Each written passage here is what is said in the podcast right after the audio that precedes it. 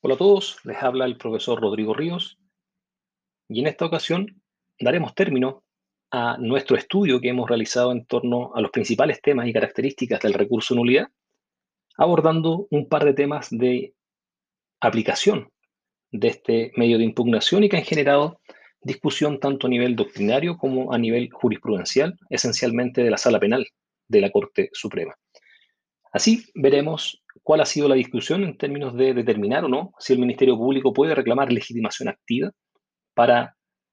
invocar la causal de la letra A del artículo 373 del Código Procesal Penal. Y en segundo término nos haremos cargo también de la discusión que ha surgido en torno a la falta de fundamentación de una sentencia definitiva absolutoria como causal de este medio de impugnación. Pues bien, en primer término entonces, la pregunta que subyace a esta primera problemática es derechamente si el Ministerio Público tiene o no derecho al debido proceso. Recordemos que la causal de la letra A del artículo 373 del Código Procesal Penal señala que procederá la nulidad del juicio oral y de la sentencia cuando en cualquier etapa del procedimiento o en el pronunciamiento de la sentencia se hubieran infringido sustancialmente derechos o garantías asegurados por la Constitución o por los tratados internacionales ratificados por Chile que se encuentren vigentes. Para dar una respuesta entonces a este interrogante, haremos un análisis de cuál ha sido, cuáles han sido las posturas de nuestra doctrina nacional para luego ver cómo ha sido resuelto a lo largo de estos 20 años de vigor del Código Procesal Penal por parte de la Sala Penal de la Corte Suprema esta pregunta. En términos de las posturas doctrinarias que en nuestro país responden negativamente la posibilidad de que el Ministerio Público pueda ser titular de esta causal de recurso nulidad, citaremos en primer término la postura del profesor Alex Caroca, quien señala expresamente lo siguiente. Aunque el Código Procesal Penal no es claro, señala el profesor Caroca, teniendo en cuenta que las garantías que se le conceden al imputado en contra del Estado, solo él puede recurrir por esa causal sin que lo pueda hacer en consecuencia el Ministerio Público, ya que importaría que el Estado obtiene provecho de sus propias infracciones constitucionales. Lo que hace ver entonces el énfasis del profesor Caroca es señalar entonces que esta causal de nulidad, en términos de infracción a las garantías del procedimiento, tiene su fundamento en una infracción que emana evidentemente del propio Estado, personificado en este tipo de hipótesis, principalmente en las policías que actúan bajo instrucción del Ministerio Público. Uno y otro representantes estatales en el procedimiento penal, evidentemente. Y por lo tanto, entregarle esta causal al Ministerio Público para que pueda anular una sentencia y un juicio oral y tener una segunda posibilidad, rompería esta estructura matriz en términos de que solamente los imputados son aquellos que pueden invocar la causal de la letra A del artículo 373 y no así el Estado reclamando, reitero, una propia infracción para sacar provecho de ella y tener una segunda oportunidad para realizar un juicio en contra de aquel imputado. En la misma línea, se puede destacar la postura que se ha sostenido por los profesores Julián López y María Inés Horvitz, quienes señalan al respecto que los derechos están establecidos como salvaguardas frente al ejercicio del poder estatal para la persecución de delitos y no a favor del Estado. Con lo cual continúan y toman la misma postura que veníamos destacando el profesor Caroca. Señalan López y Horvitz que el Estado divide las funciones de acusar y decidir en dos órganos distintos, que en su conjunto representan la totalidad del disponiente, esto es, que representan al Estado. Así cuando el Ministerio Público invoca la afectación de derechos fundamentales por parte del tribunal cae en una contradicción esencial. Por cuanto destacan estos autores,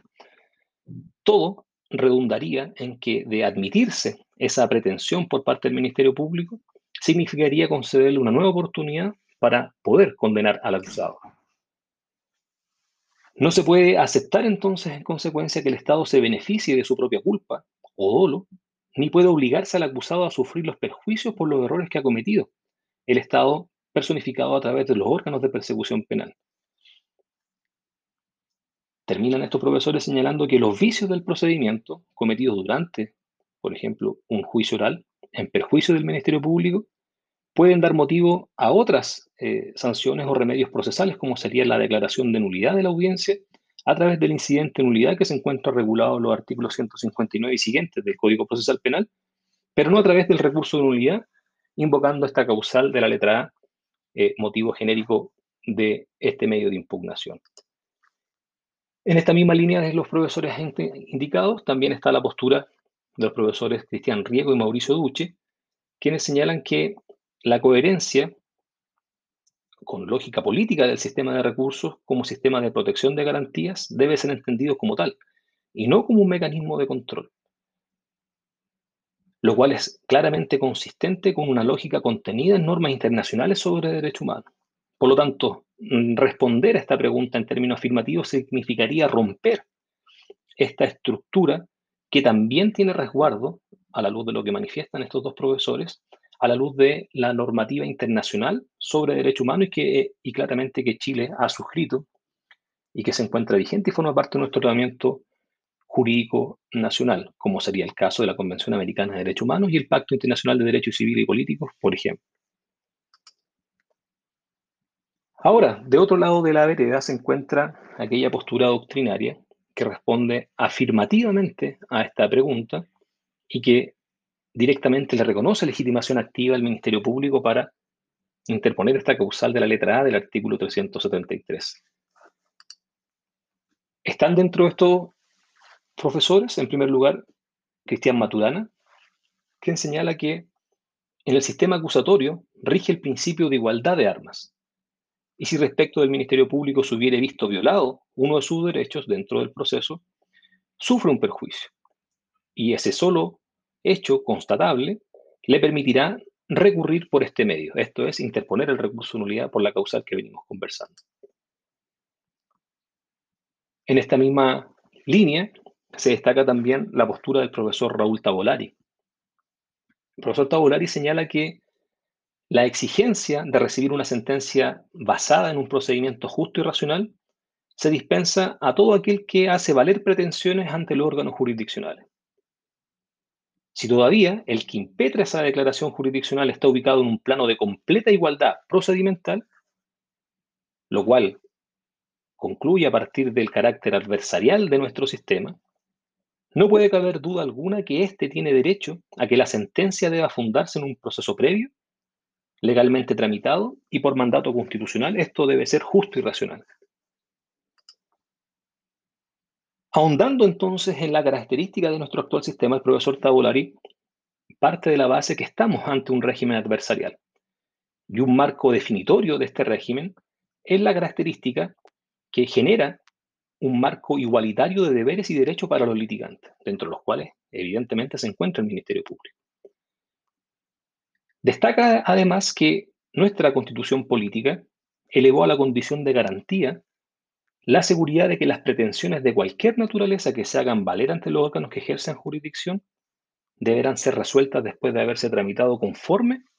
a un procedimiento justo y racional. Así entendido el problema, señala el profesor Tavolari, la letra A del artículo 373 comprende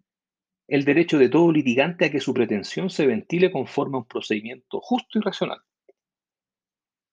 Por lo cual es procedente entonces que el Ministerio Público pueda deducir este recurso de nulidad fundado en el desconocimiento del señalado deber constitucional por parte del órgano de la jurisdicción, que correlativamente importa un desconocimiento de una garantía, derecho, que como litigante procesal penal tiene reconocida esta institución pública. En la misma línea, en términos de responder afirmativamente a este interrogante, desde una perspectiva ya de una visión constitucional, el profesor Miguel Ángel Fernández señala que para responder a esta interrogante debe tomarse en cuenta el carácter objetivo del que gozan los derechos fundamentales. Por ello, cuando el Ministerio Público invoca la vulneración de derechos y garantías que están asegurados en la Constitución Política de la República, o bien en tratados internacionales, no lo hace en condición o calidad de titular de esos atributos, sino que lo hace en defensa de ellos lo hace en defensa de su faz objetiva, como institución estructurante del ordenamiento jurídico y por ende del Estado democrático y constitucional de derecho. Así, tenemos entonces, a modo de ejemplo, las dos posturas que dominan hoy día nuestra doctrina nacional y en las cuales se dividen los principales autores que han estudiado esta materia y que ha determinado también un comportamiento también zigzagueante por parte de nuestra jurisprudencia, nuestra sala penal de la Corte Suprema a lo largo de estos 20 años de aplicación del Código Procesal Penal. Así podemos destacar, en términos cronológicos, históricos, el comportamiento de esta discusión. Como primer caso, en la causa Roll 1989 del año 2002, que en la ciudad de Temuco dio cuenta de que en el desarrollo de un juicio oral se negó el Tribunal de Juicio Oral en lo Penal a suspender la audiencia del juicio para posibilitar que se asegurara la presencia y deposición de la víctima del delito, que no había comparecido, no obstante las insistentes citaciones de que lo había hecho objeto a la Fiscalía.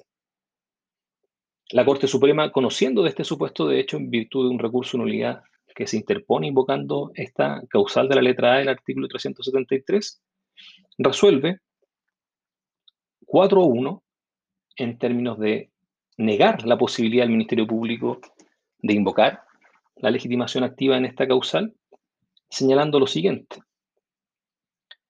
Si bien no se señala de manera concreta que el Ministerio Público no sería el titular de garantías constitucionales, se expone en este fallo que, al menos en el caso que se conoce, que se ha conocido en virtud de esta discusión,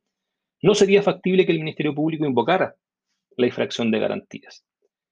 Pero ¿qué es lo interesante de esta primera discusión que se constata en términos históricos eh, la aplicación de nuestro Código Procesal Penal? Que deja abierta la posibilidad de este fallo para que en casos excepcionalísimos el Ministerio Público sí puede invocar esta infracción de garantías. De hecho, el considerando segundo de esta resolución señala que, desde luego, no es esta la sede apropiada para discutir sobre la cuestión de si la garantía del debido proceso alcanza también a la actividad del Ministerio Público. Pero en todo caso, una vez más debemos expresar nuestras dudas sobre el particular. El Ministerio Público es un co-detentador de la potestad punitiva del Estado. El proceso penal es la forma institucionalizada del ejercicio de la violencia en que se materializa tal potestad punitiva la cual amenaza siempre desbordar frente a un imputado que aparece en una posición de desigualdad ante ese formidable, formidable adversario y debe por ello ser protegido. Continúa la Corte Suprema señalando allí que el debido proceso tiene realmente por objeto asegurar el respeto del más débil por parte de la potestad punitiva centralizada. Por ello no puede excluirse por completo la posibilidad de que también el Ministerio Público esté en situación de invocar la garantía del debido proceso, pero a la luz de cuanto se ha expresado, cabe afirmar que ello solo ocurrirá en casos excepcionalísimos. La interrogante que queda luego de constatada esta decisión 4.1 de la Sala Penal de la Corte Suprema es dotar de contenido de cuáles serían aquellos casos excepcionalísimos donde el Ministerio Público podría invocar esta causal de nulidad del Código Procesal Penal 373, letra A. En un segundo caso, del año 2003, en la causa ROL 4969-2002, sentencia del 31 de marzo del año 2003, respecto de un caso conocido por el Tribunal de Juicio Oral Penal de Talca, la absolución que se dictó allí en la causa se produjo en razón de que se le impidió la rendición de una prueba de cargo ofrecida en su oportunidad al Ministerio Público, lo que afecta a criterio del recurrente, la prueba a rendir, que es un elemento básico de todo debate jurídico, según se sostuvo. El testigo era uno de los dos testigos presenciales del homicidio que se discutía en este juicio oral, y el tribunal se negó a escuchar su declaración fundado en que en el auto apertura figuraba con un apellido paterno diverso, aquel que realmente le correspondía. Aquí, en este caso, por tres votos a dos, se acoge por primera vez la posibilidad que el Ministerio Público invoque la vulneración de garantías como causal o fundamento de la causal de la letra A del artículo 373. Se desarrolla en este fallo que el Ministerio Público sería un interviniente más y en tal caso legitimario de las garantías que asisten a las personas sometidas a la persecución penal. En el considerando 13 y 14, el fallo de la Corte señala que el Tribunal de Juicio Oral en lo Penal de Talca al negar lugar a la recepción de este testimonio, ha infringido formalidades del juicio, de tal importancia que le han impedido la rendición de probanzas que ofreció uno de los intervinientes.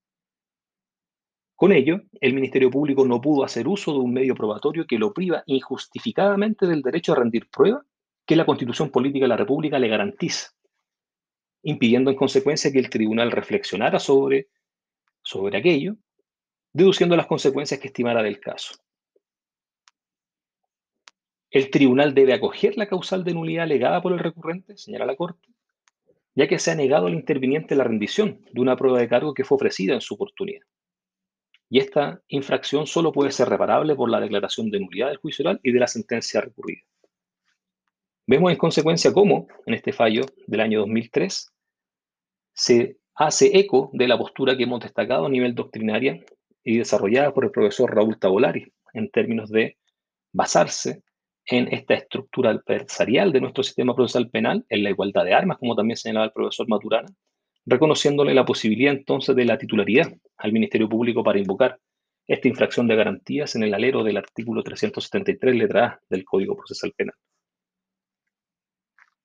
Luego, en el año 2004, tenemos otro caso también donde tuvo participación el ministro Milton Huica, así como también en los casos anteriores, donde logra nuevamente imponer la postura del ministro Huica en términos de responder negativamente la interrogante de la legitimación activa del Ministerio Público. Ya en este caso del año 2004 no es dubitativo como lo planteaba el primero que hemos destacado de Temuco, donde se dejaba abierta la posibilidad de que el Ministerio Público en casos excepcionalísimos pudiera invocar esta causal. Derechamente aquí, en este caso en el rol 2600-2004, se responde categóricamente a esta posibilidad. Se señala entonces que el Ministerio Público no puede invocar la infracción de garantías constitucionales y no puede ser titular de la misma. Señala el considerando quinto de esta resolución de la Sala Penal de la Corte Suprema que estamos frente a un co-detentador de la potestad punitiva del Estado, esto es el Ministerio Público, lo cual amenaza siempre desbordar frente a un imputado que aparece en una posición de desigualdad ante ese formidable adversario. Vuelve a reiterarse esta descripción gráfica de lo que es el proceso penal. Y señala, este considerando quinto, que el debido proceso no tiene realmente por objeto instaurar la igualdad entre contendientes del poderío equiparable, sino asegurar el respeto del más débil por parte de la potestad punitiva centralizada. Luego, avanzando en el tiempo, tenemos que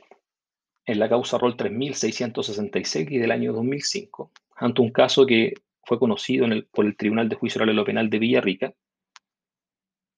se resolvió allí no permitir la incorporación de una prueba documental que había sido incluida en el respectivo auto de apertura de juicio oral. En este caso, se resuelve afirmativamente la posibilidad de que el Ministerio Público pueda invocar esta causal, resolviéndose en síntesis que el Ministerio Público está perfectamente legitimado por la ley para invocar la garantía del debido proceso a su favor y que es preciso distinguir entre la garantía referente a las características del proceso de persecución y la garantía al respeto de dicho proceso, que se refiere a la legalidad de los actos del procedimiento. Y en esa línea, la legalidad de los actos del procedimiento es un principio consustancial al Estado de Derecho, que rige no solo aquello que pueda afectar particularmente al imputado, sino a, cualquier, que, a cualquiera que intervenga en dicho procedimiento. En consecuencia, necesariamente ha de reconocérsele como contrapartida institucional al Ministerio Público el derecho a que le sean respetadas, a que sean respetadas las posibilidades de actuación que dicha regla le reconoce. Y que en caso de transgresión sustancial de las mismas, pueda hacer uso de los mecanismos correctivos que el mismo sistema establece. El mismo año, en la causa ROL 4011-2005, por tres votos a dos, la Sala Penal de la Corte Suprema rechaza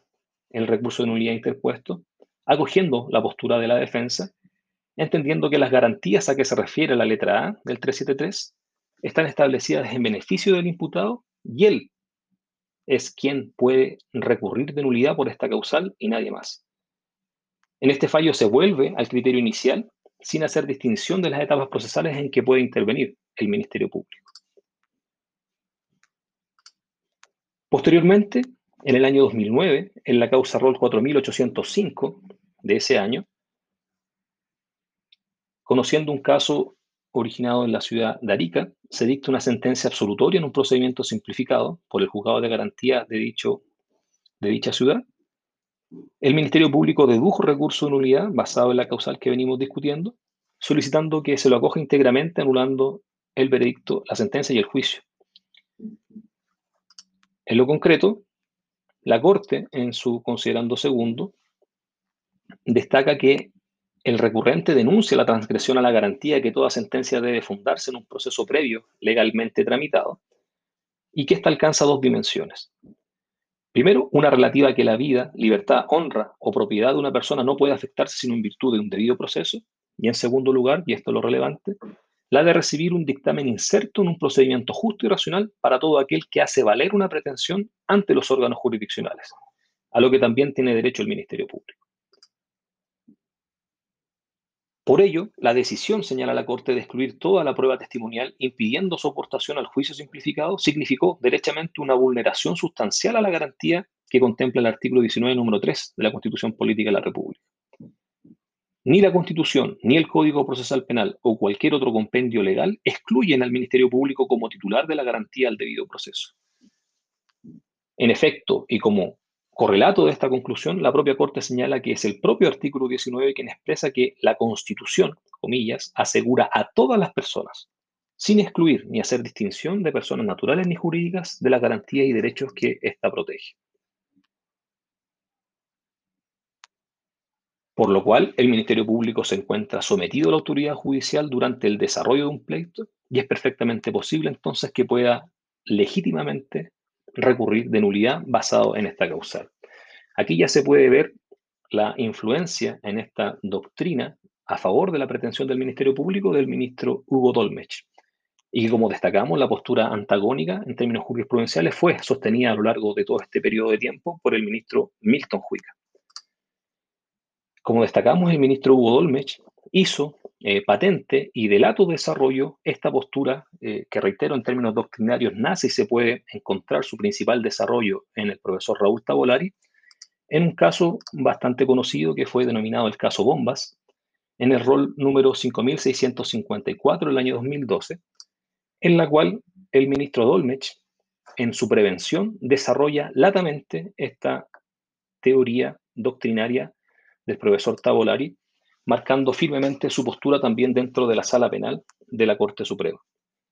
Recordar allí que el voto de mayoría de ese caso, que es uno de los casos más emblemáticos a la luz de estudiar esta discusión, estuvo liderada por el ministro Juica. Entonces, para efecto de poder sintetizar esta discusión y poder encontrar jurisprudencialmente todo su desarrollo, es muy gráfico el estudio de este caso, reitero, el rol número 5654-2012, donde podemos encontrar las dos posturas históricamente antagónicas que ha tenido la Sala Penal de la Corte Suprema en esta materia.